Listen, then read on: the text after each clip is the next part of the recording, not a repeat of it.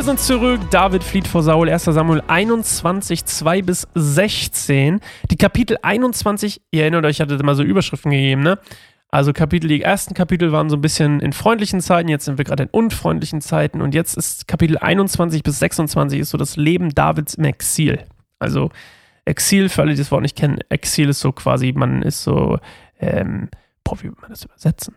Ähm, wenn man auf der Flucht ist sozusagen und irgendwo Zuflucht sucht, also irgendwo einen Ort findet, wo man bleiben kann und äh, quasi nicht mehr in seiner Heimat sein kann, weil man verfolgt wird. So könnte man das vielleicht sagen. Äh, Gibt es heutzutage immer noch übrigens. Äh, Shoutout an unsere ganzen diktatorischen Regime da draußen. Ihr wisst schon, wer, ihr wisst ja selbst, ob ihr gemeint seid.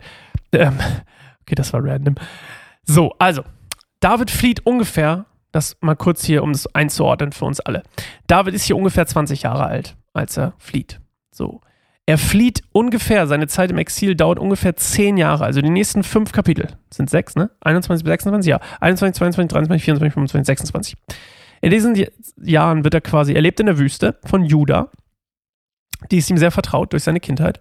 Und er lebt da so ein bisschen, ähm, ja, so ein bisschen undercover. Und ähm, ich habe mal eine Stelle gefunden, an die man gesagt hat, so ein bisschen wie Robin Hood. Aber ja, vielleicht.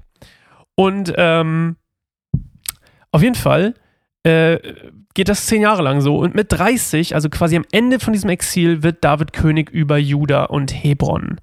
Und, ähm, beziehungsweise fast, dann wird er. Wir werden, ihr werdet es ja sehen.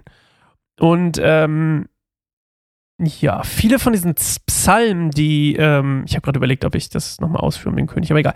Also viele Psalme, die, die wir kennen, ich habe mir ein paar aufgeschrieben, 18, 34, 52, 54, 55 nicht, 56, 57, sind, sind in dieser Zeit entstanden, in diesem Exil. Da könnte, ich, ich fand das sehr geil, das war mir nie so richtig krass bewusst, bevor ich mich nicht mehr damit beschäftigt hatte äh, das jetzt quasi mal zu lesen und dann auch mal die Psalme zu lesen. Also 18, 34, 52, 54, 56 und 57. Da kann man viele coole ja, Zusammenhänge vielleicht auch besser verstehen.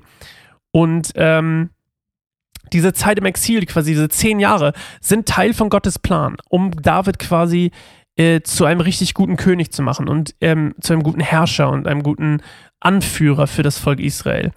Und ähm, wie das Ganze jetzt anfängt, David flieht vor Saul in die Wüste, lesen wir im 1. Samuel 21 bis äh, 2 bis 16 und wir lesen das jetzt mal und ähm, dann gucken wir weiter. David ging zum Priester Ahimelech, ach der Name, in die Stadt Nob.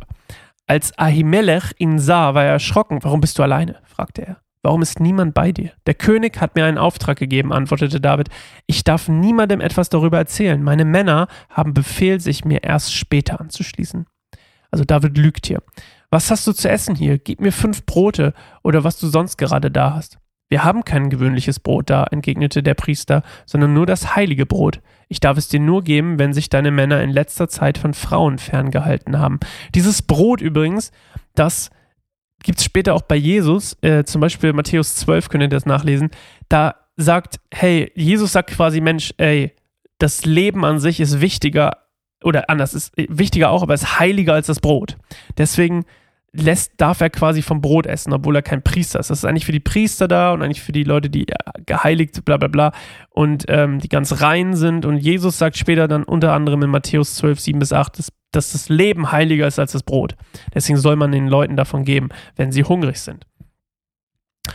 Ähm, meine Männer konnten schon seit Tagen nicht mehr mit Frauen zusammen sein, erwiderte David. Als wir loszogen, waren sie rein, obwohl es nur ein gewöhnliches Vorhaben war. Wie viel mehr werden sie heute rein sein? Weil kein anderes Brot zur Verfügung stand, gab der Priester ihm das heilige Brot. Diese Schaubrote, die dem Herrn im Heiligtum geweiht wurden, waren gerade in diesem Tag durch frisches Brot ersetzt worden. Nun hielt sich an diesem Tag auch der Edomiter Doeg, der Aufseher über alle Hirten Sauls im Heiligtum des Herrn auf. David fragte Ahimelech, Hast du vielleicht einen Speer oder ein Schwert? Der Auftrag des Königs war so dringend, dass ich nicht einmal Zeit hatte, eine Waffe mitzunehmen. Ich habe nur das Schwert des Philisters Goliath, den du im Tal der Eichen getötet hast, antwortete der Priester. Es liegt in meinem Mantel, in einen Mantel gewickelt hinter dem Priesterschurz. Nimm es, wenn du es willst, denn etwas anderes gibt es hier nicht. Ein besseres Schwert gibt es nicht, sagte David. gib es mir. So floh David weiter vor Saul und ging zu König Achish von Gad. Doch dessen Diener sagten zu Achish, Achish, ist das nicht David, der König des Landes? Ist das nicht der, der zu dessen Ehre das Volk getanzt und gesungen hat? Saul hat Tausende getötet, aber David Zehntausende. David hörte diese Worte und fürchtete sich vor der Reaktion König Ashish von Gad. Ashish von Gad. Alter, was für ein Name. Deshalb gab er vor, wahnsinnig zu sein, kritzelte an die Türen und sabberte in seinen Bart. Schließlich sagte König Ashish zu seinen Männern, Musstet ihr einen Verrückten zu mir bringen? Haben wir nicht schon genug davon hier? Meinte, meint ihr, ihr musstet auch dieses, oh mein Gott, meint ihr, ihr musstet auch diesen noch zu mir bringen, damit er hier bei mir tobt? Warum sollte so jemand mein Gast sein dürfen? Also, David flieht zu den Priestern nach Nob und ähm, isst da von diesen heiligen Broten, die eigentlich nicht zum Essen da waren, sondern Gott geweiht sind. Und so wie später David, äh, wie David jetzt, später auch Jesus, er sagt, hey, Leben ist heiliger als Brot. Und ähm, dann kriegt er das Schwert von Goliath, das ist ja auch witzig. Und ähm, das muss ja auch richtig schwer sein. Das war doch irgendwie, der war doch riesig. Naja, auf jeden Fall ähm, geht er dann weiter zu Achish von Gad. Das ist, glaube ich, soweit ich das richtig verstanden habe, der König der Philister.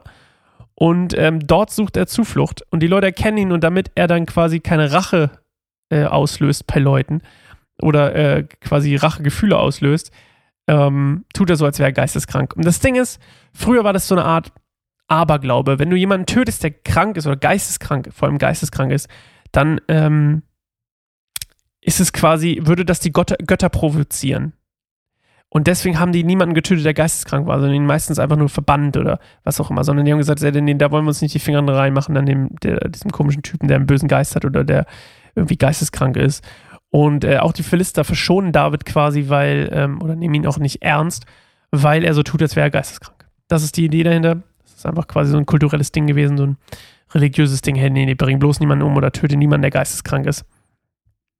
Und teilweise ist mir gerade aufgefallen, ist das doch immer noch so, ne? Selbst wenn jemand, ähm, oder ist das nicht mehr so? Ich überlege gerade, wir haben ja keine Todesstrafe, aber in den USA gibt es ja noch Todesstrafe. Ich glaube, die richten auch niemanden hin, der geisteskrank ist. oh Mann, wahrscheinlich doch. Die USA sind crazy. Huh. Aber hier ist es ja oft so, dass wenn du geisteskrank bist und du machst was richtig doofes und du willst eigentlich lebenslang ins Gefängnis kommen, kommst du lebenslang in die, in die geschlossene Psychiatrie, oder? Ich meine, ich bin jetzt kein Jurist. Ähm, aber ich glaube, so ist es. Naja. Wir sehen uns, hören uns, sehen uns nicht. Wir hören uns morgen wieder zu einer neuen Folge Bibelstunde Goldemund. Geht gerne nochmal auf keineinsamerbaum.org, falls ihr es noch nicht gemacht habt beim letzten Mal. Geht auch gerne mal auf Patreon, patreon.com slash kein einsamer Baum. Werdet gerne Patreon, wenn ihr das, den Content hier genießt, wenn ihr es genießt, äh, Bibel, mit mir die Bibel zu lesen, wenn ihr es genießt, unsere anderen Podcasts zu hören, unsere anderen Formate, unsere Texte zu lesen. Das alles funktioniert nur, weil ein paar von euch schon äh, Patreon sind und es können gern noch mehr werden, damit es tatsächlich irgendwann mein Fantasiejob ein richtiger Job wird. So, das war's von mir. Bis morgen. Ciao.